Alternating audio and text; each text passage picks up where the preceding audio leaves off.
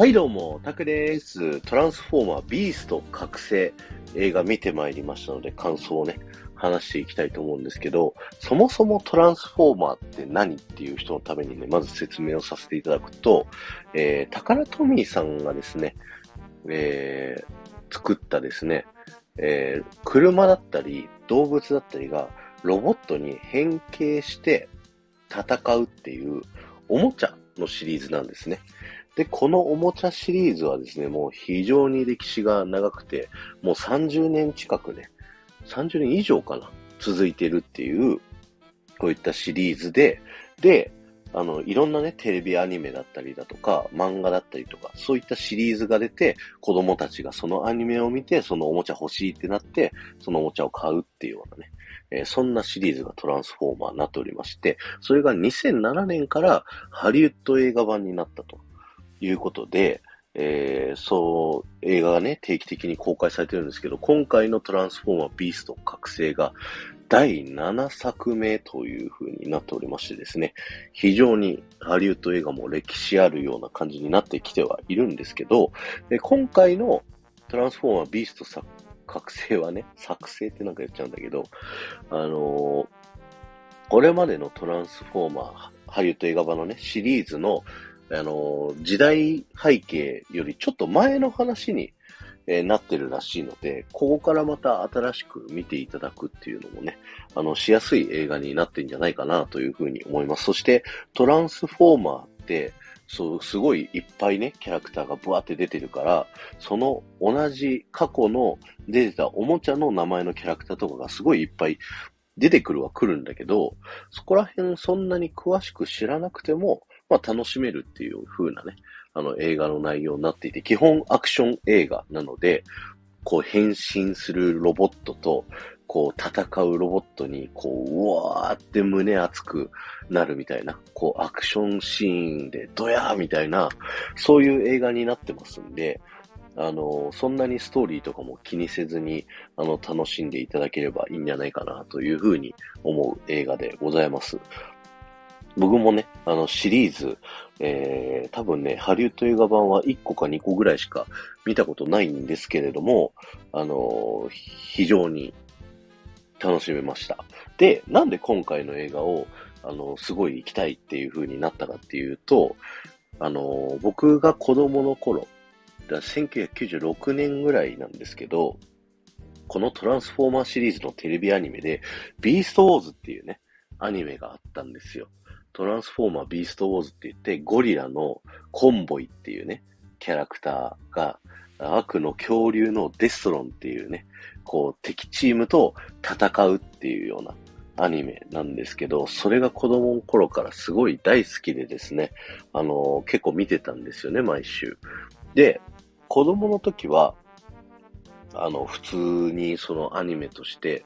見てたんだけど、どうやら大人になってそのビーストウォーズっていうのをね、改めて調べてみると、すごい伝説の番組だったらしくて、それが声優さん、あの、アニメーションに声を当ててる、えー、俳優さんたちなんですけど、その声優さんたちのアドリブがすごい面白かったんですって。なんか、敵のキャラクターがね、通に戦ってるシーンで、味方キャラを追い詰めた時に、おお、何か面白いこと言えって言いながら、あの、攻撃して、面白いこと言わせながらやっつけるみたいな、そんなアドリブ合戦がすごい面白かったっていうのが、あの、ビーストウォーズの、こう、伝説たるゆえんっていうところがあって、で、今回の映画、トランスフォーマー、ビースト覚醒ということで、この映画が発表された時に、こう出てきた新キャラクター、これまでトランスフォーマーシリーズってオプティマスプライムって言って、基本的に車のキャラクターたちが、こう主人公となって戦うっていうね、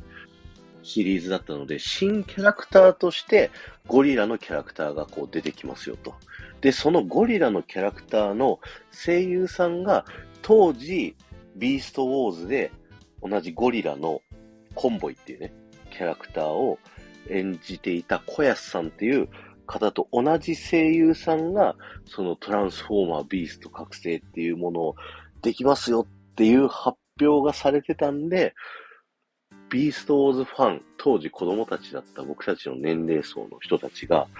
あの伝説のビーストウォーズが帰ってくんじゃねえかっていうところで、すごい盛り上がったんですよ。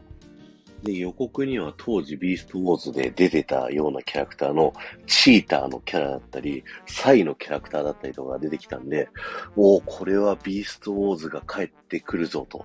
で、あの声優無法地帯と呼ばれていた声優さんたちの面白い掛け合いがまた見れるんじゃないかって、このビーストウォーズのマニアックなファンたちがわーっと湧いてたっていうのがこの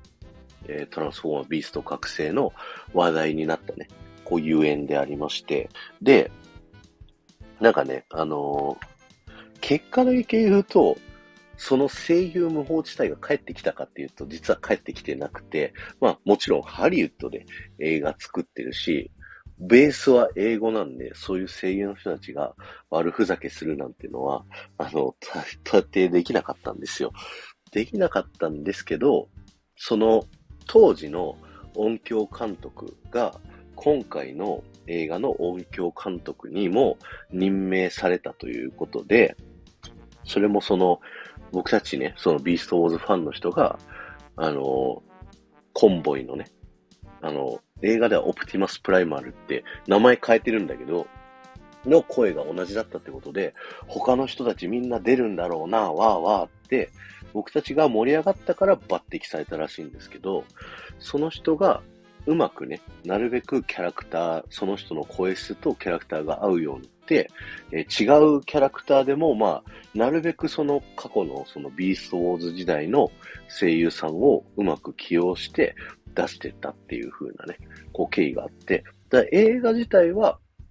すごい真面目な映画なんだけど、あのー、ちょっとそのビーストウォーズ要素をね、入れてあるっていうね、なってるんですよ。だから映画の中でチーターのね、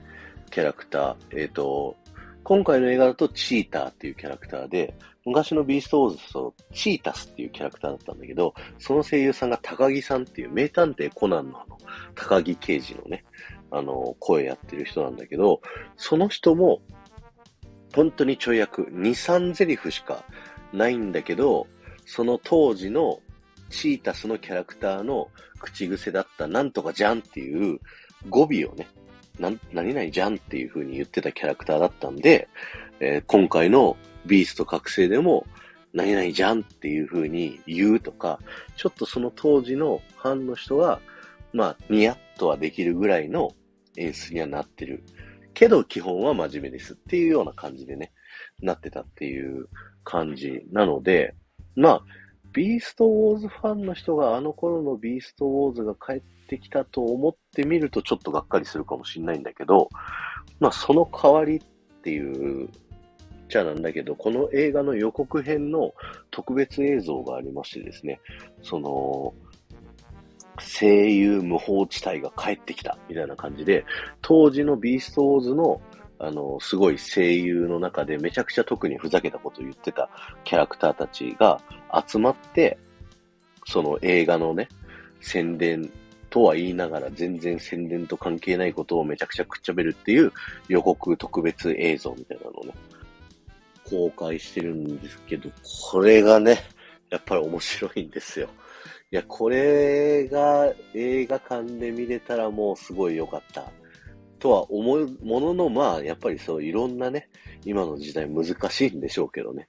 いや、でもここはもう、あの、みんなの期待に応えるためにそうやって特別映像をちょっとでも作ってくれたっていうのが、あの、非常に面白かったかなというふうに思っております。で、そこの中のね、YouTube の中でも出てたんだけど、あの、今のオラフの声優さんのね、えっ、ー、と、竹内さんっていう方が今回の映画にも出てるんだけど、その竹内さんはもう年齢的にすごい若いんで、自分が子供の頃にビーストウォーズをすごい見てた世代なんだって。で、だから、この映画抜擢された時に、めちゃくちゃアドリブを言わなきゃいけないと思って、めちゃくちゃ準備してきて、めちゃくちゃアドリブをたくさん言ったんだって。なんだけど、全部カットされたっていう、そんなエピソードも話してたんでね、いや、すごい面白いなと思いながら、ただ、その、映画の本編自体は、その、ビーストウォーズの要素より、そのもっと前の一番最初のトランスフォーマーのキャラクターだったりとかの要素が多いんですって。そこは僕見たことないから、なんとも言えないんだけど、いろんな人のね、映画評論の、あの、話を聞いてて、あ、そうなんだっていう、もう30年続くね、あの、トランスフォーマーのシリーズっていうことで、いろんな人がいろんなね、自分の知ってるトランスフォーマーって思い浮かべると全部違うトランスフォーマーが出てくるっていうぐらい、すごく長く続いてるシリーズなので、まあそういうね、ビーストウォーズの要素もちょっとだけ入れつつ、いろんなね、トランスフォーマーの要素をすごい掛け合わせたっていう、まあ今回のシリーズ。まあアクション映画としてね、何も考えずに見るっていうのは非常にいいかなというふうに僕は思いますので、ぜひ見に行ってみてはいかがでしょうか というね、はい。本編の話に何もしてないという、そんな感想会でございました。はい。今日は終わりです。ありがとうございました。この放送が面白いと思った方は、ぜひいいね、よろしくお願いします。そして、ここまでね、放送を聞いていただいた方はですね、えー、声優無法地帯見たいじゃんと、キーワードをコメント欄に書いていただけたらなと思います。それだけ書いていただければ大丈夫なので、よろしくお願いします。あ、そうそう、あの、全然本編に触れてなかったんだけど、基本的にメインはね、あの、オプティマスプライムっていうその車たちの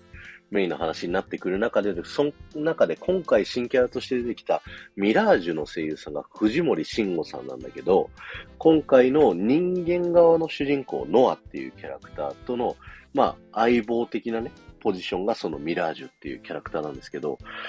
藤森さんの声がめちゃ良かった。はい。そのバディ感がね、すごく良かったので、ぜひ見てみてください。ではまた